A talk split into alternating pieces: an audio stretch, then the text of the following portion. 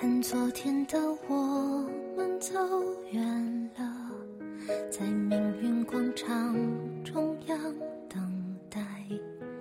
那模糊的肩膀，越奔跑越渺小。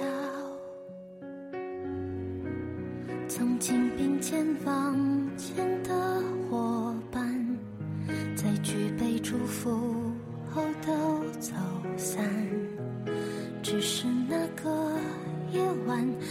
深深的都留藏在心坎。长大以后，我只能奔跑，我多害怕黑暗中跌倒。明天你好，含着泪微笑，越美好越害怕得到。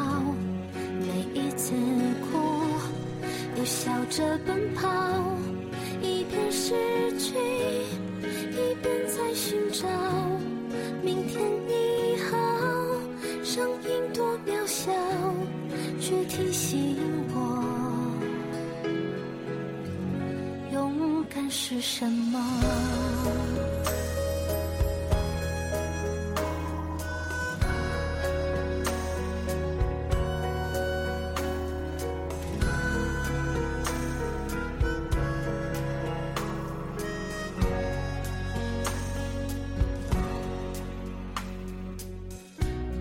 当我朝着反方向走去，在楼梯的角落找勇气，抖着肩膀哭泣，问自己在哪里。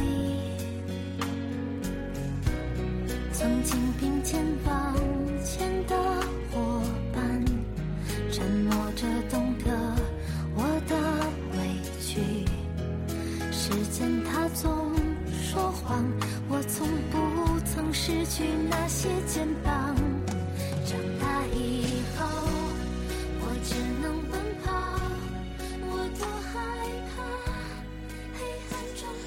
大家好，欢迎来到我爱看小说，我是主播杨柳燕。今天我要为大家新推荐朗诵一本小说，这本小说叫做《误入官场》。这本小说呢，讲的是一个刚毕业的大学生，呃，为了女朋友，毅然决然地分配到一个比较贫困的地方，因为他女朋友家就在那里。但是呢，女朋友的父亲却嫌弃他的出身，然后逼着女朋友离开了他。在这种痛苦的情况下呢，他在一个偶然的机会下结识了一个庙里的老和尚。那个老和尚呢，特别爱喝酒，然后跟他一起喝起了酒。嗯、在喝酒的时候呢，嗯，他突然觉醒了自己的异能吧，嗯、他的听觉变得特别的敏锐。嗯，通过那个老和尚的帮助，还有他自己的摸索呢，嗯，他利用这个特别敏锐的听觉，慢慢的转化为有力的工具，嗯，最后在官场中如鱼如鱼得水。整篇呢都是讲的他是怎样一步一步的呃爬至最高点。这本小说呢我看了一半，因为实在是太长了。不过，嗯、看到现在呢还是特别好看，嗯、我还是会继续看下去的。嗯，非常想推荐给大家。第一章情缘已断。朱代东接到自己分配到树木岭中学的调令已经半个月了，但他这半个月来一直过得很浑浑噩噩，有如行尸走肉，因为他失恋了。这几天脑后处依然不时地传来阵阵的隐痛，可是朱代东却一点儿也不在意。哀莫大于心死，他甚至连医院检查都没去，任自己自生自灭。有时实在痛得难受，就去买瓶酒，自斟自饮。酒精不但可以麻痹精神，也能麻醉晚上的痛苦。朱代东是古南省师范大学的六八届毕业生，若是他服从分配，一般会分回他的老家芙蓉县。但是因为女友唐小丽的缘故，朱代东主动要求分来芙蓉县的邻县雨花县。唐小丽的父亲是雨花县教育局的副局长，在毕业时，唐小丽让朱代东与他一起分回雨花县，说以他父亲的关系，两人都可以留在县城教书，能与恋人在一起工作。不要说县城，哪怕就是最边远的小山村，朱代东也毫无怨言，乐于接受。可是八月份，他接到县教育局人事科的电话后。才知道，只有自己一个人分到了雨花县最为偏僻的树木岭乡的树木岭中学，而唐小丽却一直没有分配。后来朱代东到处打听，才知道他是被派到市里学习去了。参加工作后，能被选派去学习，就意味着要进步。现在唐小丽还没参加工作，就去派，就被派去学习。以后他还可能与自己一起工作吗？朱代东就算再迟钝，这个问题他还是能看透的。朱代东去找唐唐小丽的父亲唐涛江，唐副局长对他完全没有了六月份唐小丽带他回去时的热情，一副公事公办的样子，说树木岭中学的刘涛校长很重视人才。而且这几年树木岭中学发展的也不错，刘校长特意点名让他去的。说完又一脸的惭愧，说自己只是个副职，人轻言微，加上今年新来的县长亲自过问了毕业生的分配，他也无可奈何啊。在下面好好干，争取干出成绩，以后有机会再调回县城。一番话说的朱代朱代东当时无言以对，人家堂堂副局长放下身段跟自己解释，他这个农家子弟在雨花县无亲无故，现在一切都尘埃落定，还能怎么办呢？朱代东倒不在乎去哪里工作，只是希望能和唐小丽在一起罢了。不管是树木岭中学也好，荒山岭中学也罢，他都会非常乐意。唐局长好像也看出了朱代朱代东的心事心思，从抽屉里拿出一封信，说是小丽给他的。朱代东拿到信后，就顾不上与唐涛江墨迹。唐副局长脸上的虚伪让他看得很难受。他快步走出他的办公室后，就将信抽出来，信上的字迹非常熟悉，可却只有短短的几个字。戴东，对不起，我们分手吧，小丽。这几行字有如千钧，重重的击在朱代东的心口，他的脸色突然变得一片煞白，然后感觉头晕眩目，大脑也是一片空白，就这么直挺挺的往后倒下。在他身后，这是县教育局办公楼的水泥台阶，朱大东的后脑重重的摔在台阶上。当即就晕了过去。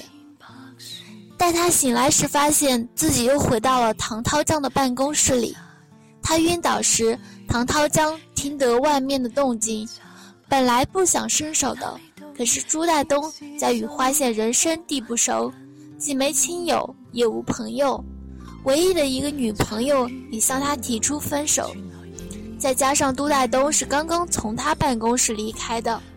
真要是出了什么事，他这个教育局的副局长也会很麻烦，因此他才让人将朱大东抬到了自己办公室的长沙发上。好点了吗？要不要上医院？唐江、唐涛江一脸的关心，与其说唐涛江关心朱代东，还不如说他关心自己。只要朱代东没事，这件事就至此为止，与他再无任何联系。至于上医院，除非朱代东在他下班之前还没有醒来，否则是不可能的。现在看到朱代东醒过来，唐涛江也松了一口气。他问这句话的意思也很明白：你自己要不要上医院？如果要去医院，那就自己去。而且这话还有下逐客令的意思。若是没什么问题，那就请吧。我这里可不是医院。而是办公室，不能老是躺在这儿。我没什么事，谢谢。朱代东虽然没有完全读懂唐涛江的意思，但下意识的还是觉得再待在这里难免尴尬。人家的女儿已经与自己分手，何必再死皮赖脸的纠缠不清呢？拿到调令后，朱代东又回了老家。人事科告诉他，务必在九月一日开学前报到。当时还有半个月的时间，朱代东不想待在雨花县，连一刻都不想。他几乎是逃也似的回到了芙蓉县自己的老家。半个月的时间一晃而过，明天就是开学的日子，今天必须要去树木里中学报道。在父母担忧的目光中，朱大东拿着简单的行李离开了老家。朱大东的父母都是面朝黄土背朝天的农民，儿子考上省城的大学，这几年让他们在村里感觉倍有面子。可现在儿子毕业参加了工作了。却发现他的情绪一下子变得低落，难道是工作的事不顺利？但他们终究还是没有开口相问，只是给予儿子更多无声的关怀和爱护。家里的农活也尽量不让他干，就算是喝酒也由着他来。原本是母亲要劝几句的，但被他父亲严厉的制止了。儿子已经长大。就像翅膀已经长硬的雄鹰一样，让他自己去面对各种苦难吧。也许这样对他的将来才是最好的。朱代东其实早就发现了父母的担忧，可是他不想说，他宁愿闷在被子里大哭一场，也不想将事情的来龙去脉告诉他们。当初毕业时，父母都希望他能分配回芙蓉。离家近，家里有个什么事儿也都能去照应。可是他当初一门心思只想去雨花，还告诉二老自己已经找到了女朋友，父母马上就改变了态度。儿子的终身大事要紧，坚决支持他去雨花县。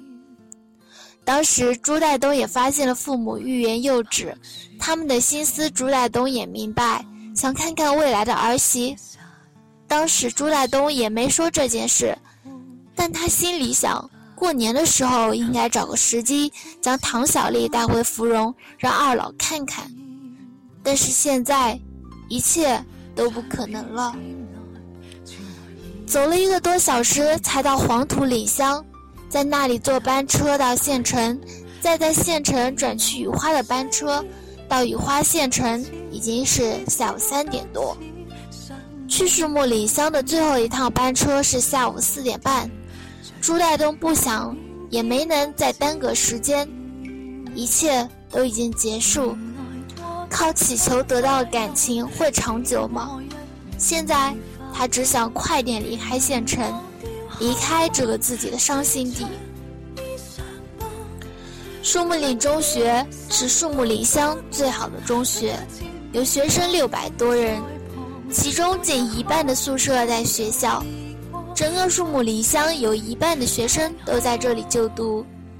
虽然树木岭中学是乡里最好的中学，但树木岭乡却不是雨花县最好的一个乡，反而是排名倒数一二的乡镇。因此，哪怕树木岭中学是树木岭乡最好的中学，教学条件也只能说一般而已。看着连校门都没有的树木岭中学，朱代东突然想到了唐涛江的那句话：“这几年树木岭中学发展的不错。”这就是发展的不错。朱代东冷笑了一声，稍微停顿了一下，就走进了学校。